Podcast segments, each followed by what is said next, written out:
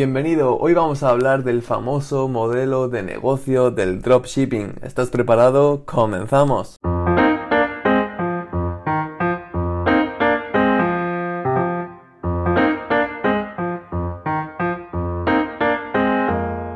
Concretamente vamos a hablar de los beneficios y de los inconvenientes que yo veo en este modelo de negocio tras haber estado en él durante un tiempo, de hecho fue uno de mis primeros proyectos online, te voy a desgranar aquí lo que veo ahora mirando en perspectiva este modelo de negocio, lo que pienso sobre él y sobre todo daremos respuesta a la pregunta de si hoy día es buen momento para introducirnos a este modelo de negocio del dropshipping. Como sabes, estás en Fran Informa, el podcast donde empoderamos a personas y emprendedores a través del conocimiento.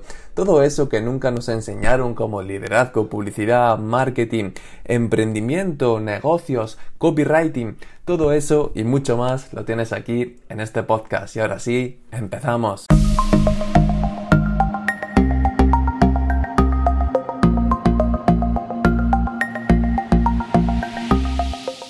Primero de todo, para el que no sepa qué es el dropshipping, este consiste en que tú eres el intermediario entre el cliente y el proveedor del producto y tú te dedicas a hacer un marketing sobre un producto y cuando el cliente lo compra es un proveedor que no eres tú el que se lo envía al cliente. Por lo que tú lo único que te tienes que encargar es del marketing del producto y ya del almacenaje, de enviarlo, de devoluciones, todo eso se encarga el proveedor. Pues eso, en resumidas cuentas, es una tienda de dropshipping. Como te dije, yo hace dos años monté la mía y justo venía de un fracaso en un negocio tradicional. Y fue justo cuando terminé de fracasar, empecé a formarme los negocios digitales, quería empezar con alguno pero no sabía con cuál. Y ahí empezaba a encontrar sobre todo información de dropshipping, la veía hasta en la sopa, en la calle, en internet, por todos lados y ahí empecé a investigar, me di cuenta de cómo funcionaba el modelo de negocio y decidí formarme para iniciar mi propia tienda.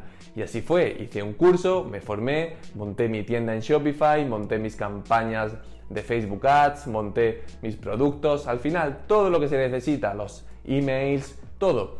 ¿Y qué pasó en resumidas cuentas? Pues cuando pasaron nueve meses, diez meses de estar invirtiendo dinero más o menos constantemente todos los meses y tiempo, pues lo que pasó fue que a lo largo de esos nueve meses solo tuve dos ventas. Literal, solo tuve dos ventas y una como de 9 dólares y otra como de 12 o 13.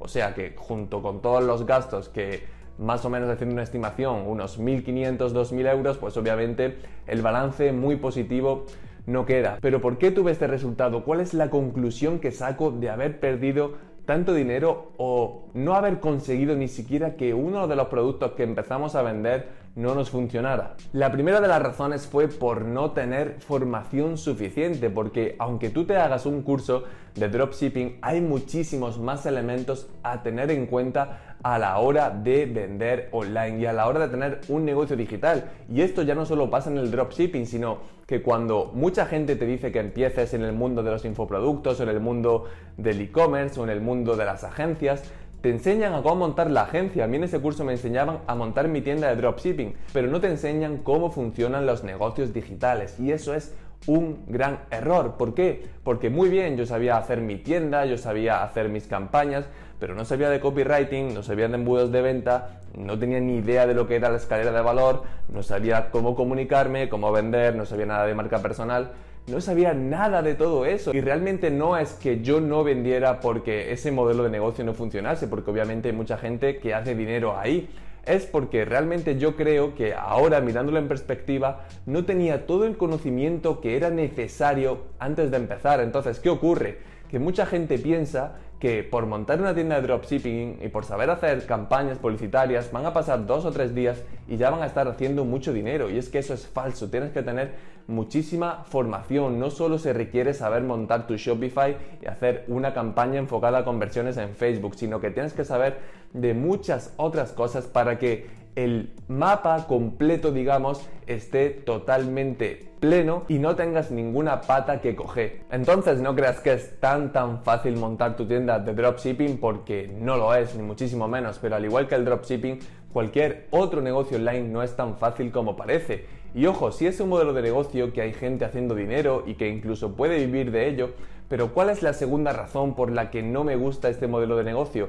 Porque yo considero que no es un modelo de negocio con el que puedas construir una empresa grande y recurrente de clientes, porque al final en la mayoría de los casos en una tienda de dropshipping tú encuentras un producto que está en tendencia, que es popular, pues ya sea o bien por la estación del año, por cualquier razón, y tú aprovechas, te subes a esa ola para tú también empezar a promocionarlo y venderlo. Pero ¿qué pasa? Si tú no unes esa estrategia para empezar a hacer ventas con tener una marca detrás para que esa marca sea la que luego sea tu empresa, entonces obviamente estás sustentado en nada, porque cuando ese producto se acabe, tu negocio se acaba, tienes que buscar otro y luego otro y luego otro.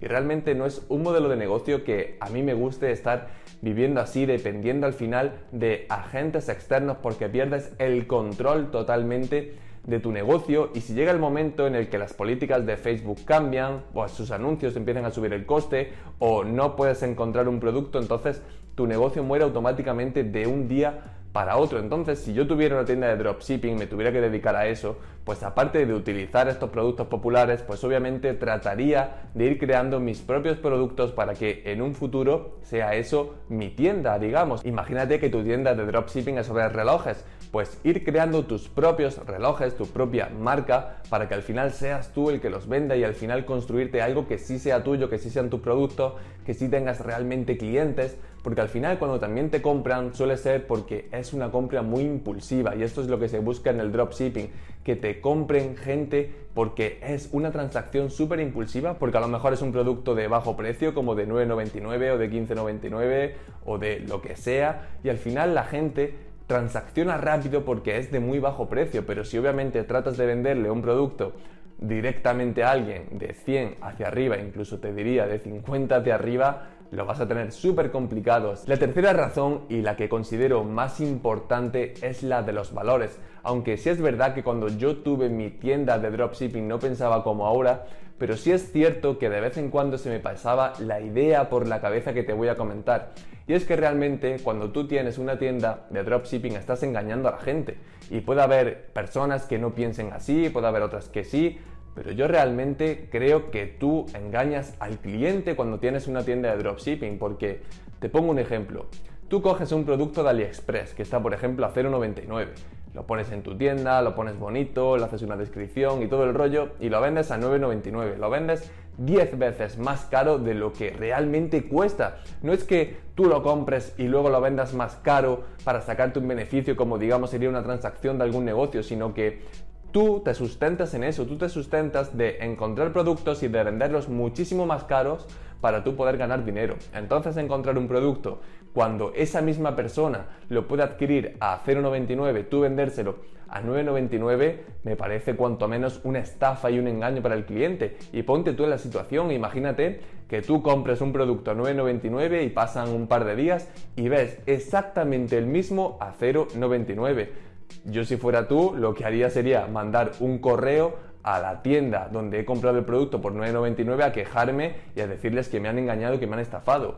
Obviamente. Y entonces por esto creo que montar una tienda de dropshipping no cumple con una serie de valores que para mí son claves, que para mí son básicos como la honestidad, ser leal y demás. Hay gente que dice que es que da una mejor experiencia de compra, pero a mí eso no me vale. Si a una persona le dices, no, no, pero es que te he dado una mejor experiencia de compra, la persona te va a decir, no, no, oye, tú lo que me has cobrado es 10 veces más de lo que vale el producto.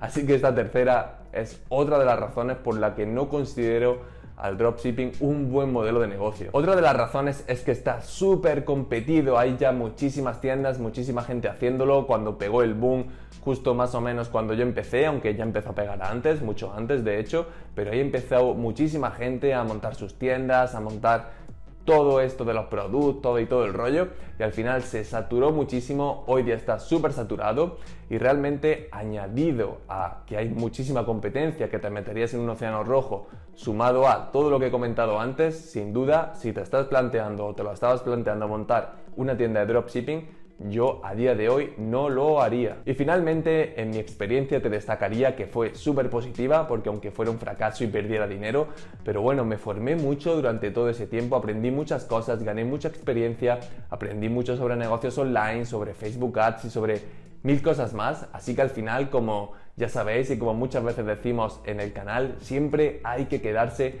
con lo bueno, aunque fuera un fracaso al final, luego ese fracaso, justo que esto ya lo contaremos en otro vídeo, pero me hizo crear otro negocio que, que sí es beneficioso y que sí me está dando dinero. Así que al final todo pasa por algo y cuando nos pasen las cosas no la veamos como fracaso, sino como oportunidades de crecer, de mejorar y de pensar qué será lo que viene ahora que voy a sacarle potencial gracias a este fracaso.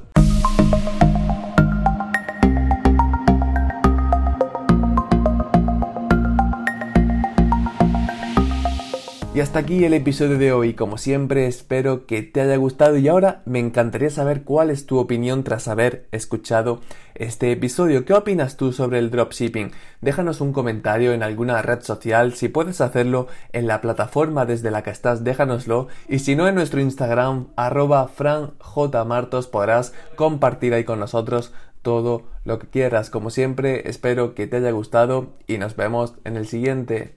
Chao.